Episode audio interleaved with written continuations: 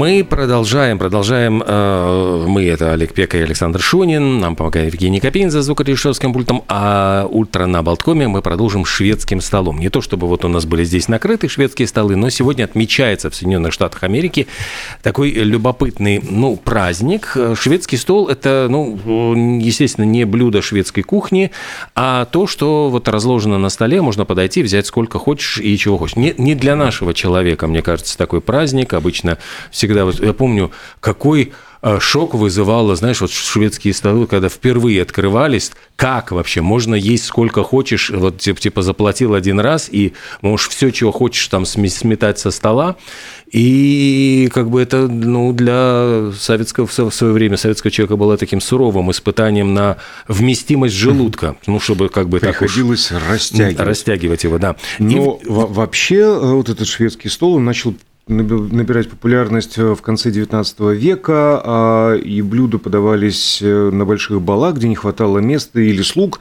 а, чтобы обеспечить традиционную а, подачу еды всем гостям. Но вообще этот способ называется буфетным от названия французского шкафа, в котором ранее было принято хранить еду. Ну, а в русском языке название буфет для такого формата тоже используется, но популярнее все-таки термин именно шведский стол.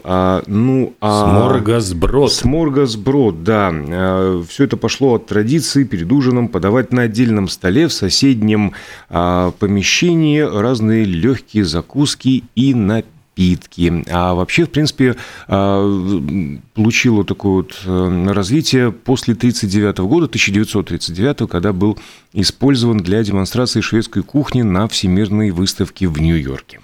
Ну, а, собственно говоря, очень удобно, если вдруг приходит большое количество гостей, которых не хотелось бы рассаживать, то есть это светские мероприятия. ты не звал. Ну да, ну, какие-то светские мероприятия или вот ну, что-то такая вот тусовочка, где все просто ходят э, между столами, общаются, беседуют. Э, кстати, ужас для интроверта как раз, вот день интроверта и вот день такой вот такого светского мероприятия тусовки. Давайте, может быть, помолчим Ах. сегодня. Я вот с удовольствием. Все еще возвращаюсь к тому, что 2 января лишний день. А, про шведский стол. Различные, да, мелкие закуски на нем подаются, в том числе бывают десерты, а среди десертов бывают профитроли. Сегодня национальный день профитролей в Соединенных Штатах посвящен, конечно же, вот этой вот выпечке из заварного теста, а принадлежат они к французской кухне, как легко э, понять из названия. Закусочка такая да. к бульону изначально была, да. Э, а потом да. стала как-то так вот сладенькой. Ну, были и солененькие, были и сладенькие. Вообще Ой. же, а, как у любого предмета есть своя история, но вот история происхождения профитролей таки окутана тайнами, доподлинно, достоверно неизвестно, кто и когда придумал их.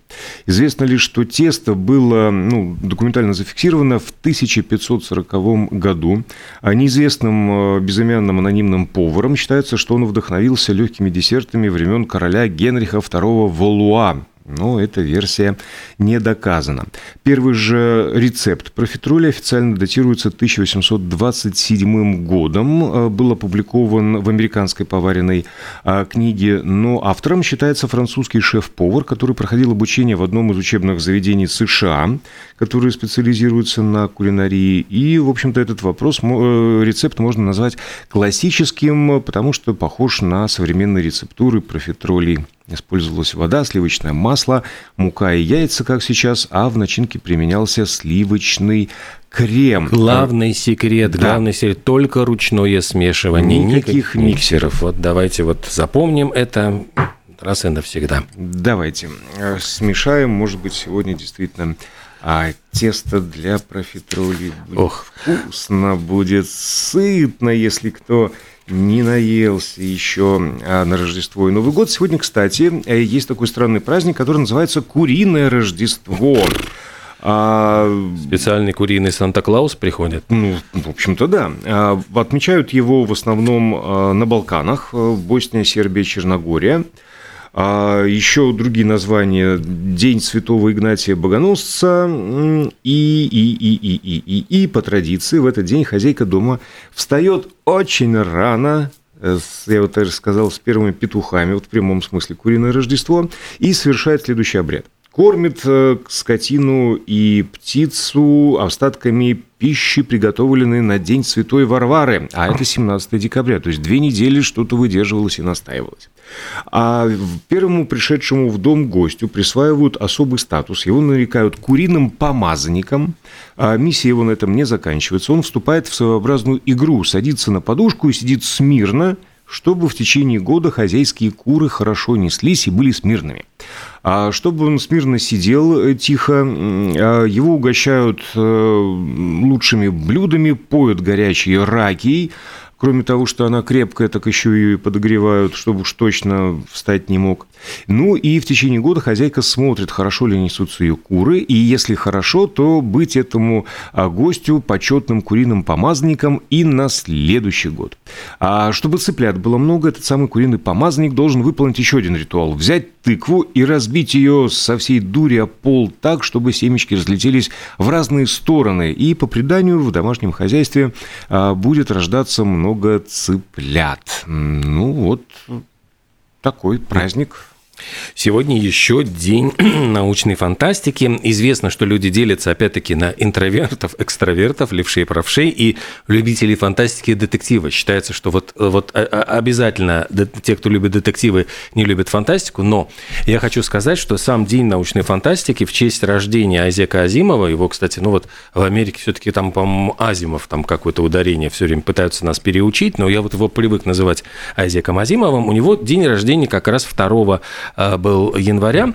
К сожалению, уже он не с нами, но с 2012 года вот эта неофициальная дата рождения научной фантастики отмечается как раз вот в день рождения одного из главных ключевых фантастов 20 века, который написал три закона робототехники, которые вот просто роботехники, то там, значит, как-то откидывается.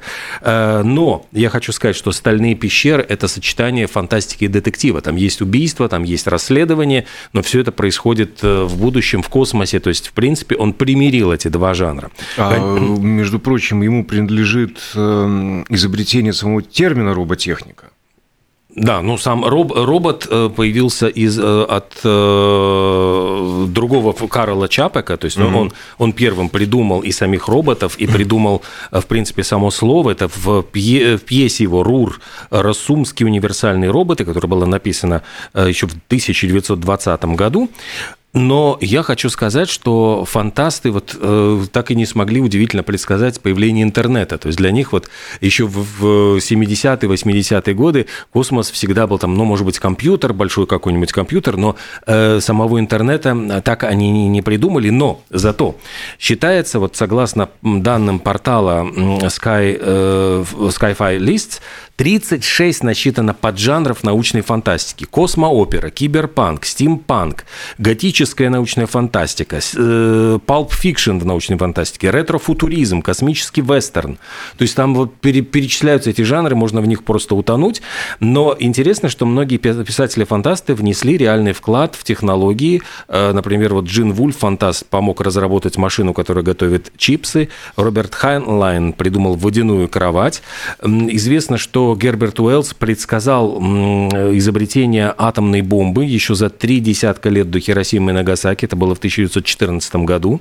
Один из фантастов Эдвард Беллами описал то, что, в принципе, можно назвать банковскими картами. Он описывал в книжке, которая вышла в 1888 году, он э, описывал 2000 год, Америку будущего, где все, э, значит, ну, там труд, трудовая армия, но каждый вместо денег получает карточку, которая может расплатиться в любой точке Америки. Mm. И это, ну, вот практически он предсказал вот изобретение вот этих дебетных карт. Также Уэллс предсказал изобретение лазера, то есть у него в романе, ну, «Война миров», там эти лучи смертоносные. Жюль Верн, который, в принципе, ну, один из тоже основоположников научной фантастики, но именно научной, потому что у него всегда есть какое-то изобретение, и он дальше рассматривает, что, как это изобретение меняет мир. Э, подводную лодку практически он предсказал, но он очень тщательно следил за всеми новинками науки и техники, и поэтому он был в курсе, что что э, прообраз вот подводной лодки был использован конфедератами в ходе гражданской войны в США, но, конечно, он сделал этот, ну, Наутилус, его в романе «20 тысяч лье под водой», это был просто город, можно сказать, подводный, который передвигался. Э, ну и действительно очень много таких вот предсказаний было сделано, э, причем говорят, что в сериале «Star Trek» переговорное устройство из этого сериала, ну именно не из фильмов, а старенького сериала 60-х годов, э, вдохновило создателей мобильного телефона Мартина Купера в 70-е годы. То есть вот это э, изобретение послужило прообразом мобильника. Ну и говорят, что еще, например, термин «параллельная вселенная» тоже использовал впервые Герберт Уэллс в романе «Люди как боги» 23 года. Термин «генная инженерия» был изобретен, ну вот у нас не очень известным, но достаточно в Америке популярным писателем Джеком Уильямсоном в романе «Остров драконов» в 1951 году. То есть он использовал термин «генная инженерия». Ну и есть забавный вот факт, что, в принципе, одним из первых произведений фантастики, например, Владимир Набоков относил «Бурю Шекспира», считал, что это, значит, ну, прямо вот научно-фантастическое произведение. Ну, хотя вот если так широко э, смотреть на вещи, все легенды, мифы там э, из древнейших времен, что это как не произведение фантастические, где происходят какие-то ну, сверхъестественные вещи. Э, вот. А еще, кстати, говорят, что создатель первого научно-фантастического журнала Хьюга Гернсбек он не доплачивал своим авторам, он скупился как-то, ну, то есть вот выплачивал гонорары с большой задержкой, и поэтому, э, ну, один из постоянных авторов журнала, Говард Лавкрафт, его называл «крысой Хьюго». Ну, а в честь этого Хьюга была и названа крупнейшая в мире премия научной фантастики. Вот она в честь этого издателя. Ну, как вот Лавкрафт обзывался, обзывался. А потом вот да, обзывался. Да. А есть э, на свете Полинезия. Есть. Есть. А в Полинезии есть небольшое государственное образование, которое называется Ниуэ. Ниуэ. И в этой самой Ниуэ сегодня началась праздничная неделя. Неделя Такай – а, сочетает э, в себе Но молитвы. Это не, не, не такайское вино. Не такайское, нет, нет, нет. Такай, этот такай, он в Венгрии, он гораздо ближе к нам, чем э, Полинезия. А что такое вот это вот э, за особая традиция?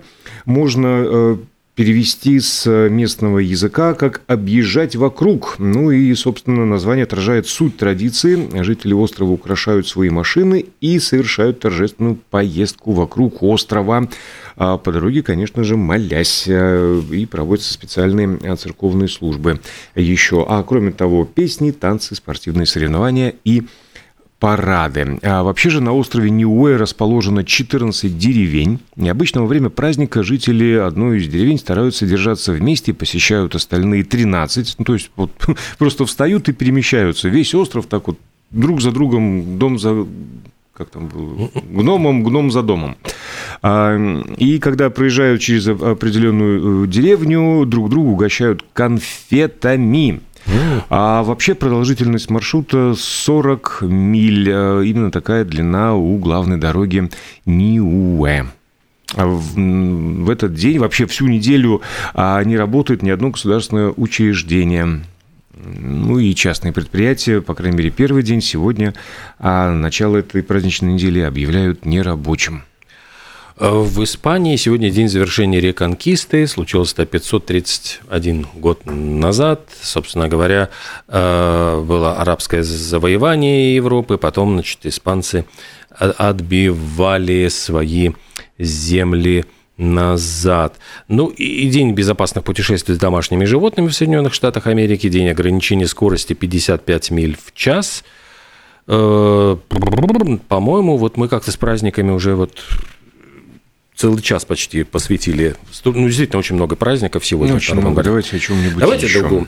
А вот э, в 1839 году Луи Дагер произвел первую фотосъемку Луны. И, собственно говоря, это повод для того, чтобы вспомнить об этом э, замечательном человеке, который был и художником, и химиком, и изобретателем. И, собственно говоря, он придумал фото... фотографию. То есть он практически был основоположником. Но Как он пришел к изобретению фотографии? Это ну, довольно ну, любопытная ну, история, потому что начинал он как канатоходец, танцор и, внимание, театральный художник.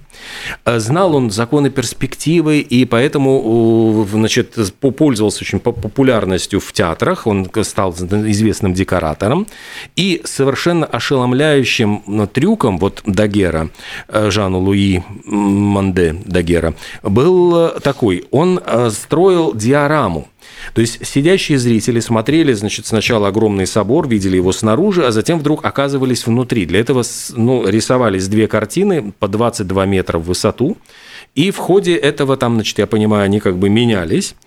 И для того, чтобы упростить себе работу в этом создании этих картин, а это же нужно 22 на 22 там, вот, нарисовать вот эту всю картину, Дагер начал думать, а как бы вот схалту, ну, вот схалтурить. Ну, mm-hmm. то есть, вот, в принципе, все изобретения делаются ленивыми людьми. А, и он начал думать о том, что вот через камеру обскуру изображение закрепить на вот этом огромном холсте на экране. Он начал экспериментировать, экспериментировал с химическими веществами, узнал о Несфоре Напсье, который называл, э, занимался такими же опытами, они стали переписываться, и вот э, э, начали они сотрудничать, и, в принципе, вот этот вместе с ним он э, и разработал вот эти, начал разрабатывать методы фотографии, но этот вот Непс э, скончался, э, по-моему, в 1833 году. Я напомню, что вот э, двумя годами только позже изобретена, изобретена была дагеротипия, и он его изобретения химические реализовал вот в реальной технологии. Ну, то есть вот сложно разделить, где э, вклад кого, потому что вот Дагер, он, в принципе, стал считался потом чуть ли не единоличным изобретателем этого дагеротипии, хотя это было ну, не совсем правильно. И ему удалось вот при помощи ртути, паров ртути, закрепить вот первые какие-то снимки, которые были очень слабенькими, но тем не менее потом он э, закись хлора использовал. После 11 лет опытов он, ему наконец удалось получить вот реальные какие-то вещества, которые закрепляли это изображение.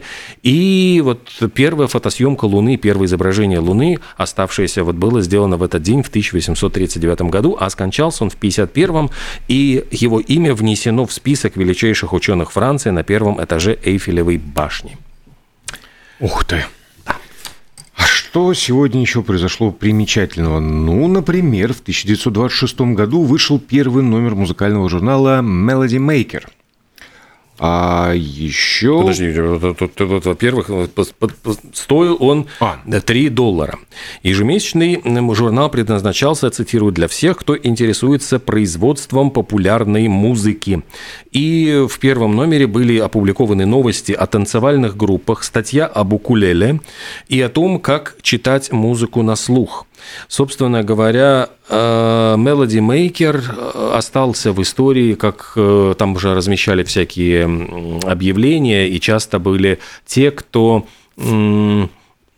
ну вот там ищем там какого-нибудь там, не знаю, ударника или там ищем солиста в группу или что-нибудь еще. Короче говоря, Джимми Хендрикс Experience, Супер Трэмп и многие другие группы, там Stranglers, они все были собраны благодаря э, объявлениям в Melody Maker. Так что вот очень-очень ценное издание. А, скандал, скандал. В 2002 году, 2 января, после драки в одном из ночных клубов а, в городе Тампе, это Флорида, был арестован участник группы Backstreet Boys Ник Картер. Годом позже... А, подождите, а тут про Ника Картера тут дело в том, что да. Э, арестован он был за, в ночном клубе, значит, за то, что ввязался в драку. И полиция заявила, что драка-то была из-за женщины, он поспорил с какой-то, значит, молодой женщиной, а когда его попросили уйти, он э, продолжил ругаться, и в результате оказал сопротивление, значит, э, ну, сотрудникам клуба, после чего вызвали полицию, и тогда его повязали. Вот все из-за женщин происходит. Ну, или из-за дурного характера. А все-таки начал спорить, спорить с женщиной в ночном клубе в новогоднюю ночь. Ну, дурак, дурак. Годом позже, в этот же день, в 2003-м, в Нью-Йорке был арестован 50 Cent. а после того, как в его машине было обнаружено огнестрельное оружие. Пистолет 25-го калибра и пистолет 45-го, причем оба пистолета были заряжены. А на самом деле он, он уже спалился-то на ерунде. Просто... Припарковался не в да, положенном не в положенном месте. месте, а заинтересовались, решили обыскать на всякий случай машину, а вот тена, вот и, и оружие еще до кучи заряженное. А хотя он мог возмутиться и сказать, в смысле, я припарковался всего лишь не там, где надо обыскать машину. Да потому что я черный, да, потому что я черный, да. А его бы сразу коленом бы за шею к асфальту. Какие страсти вы рассказываете в мордасти. А был проведен любопытный, э, как это сказать, составлен рейтинг. А. Составлен рейтинг был. А самые красивые губы, так сказать, э, мировой эстрады. Угу. Да. И в 1988 году первое место поделили Майкл Джексон и Бона из Юту. Да. А в 94-м Митлоуф, ну, то бишь мясной рулет, начал трехнедельное пребывание на первом месте в чартах альбомов Великобритании.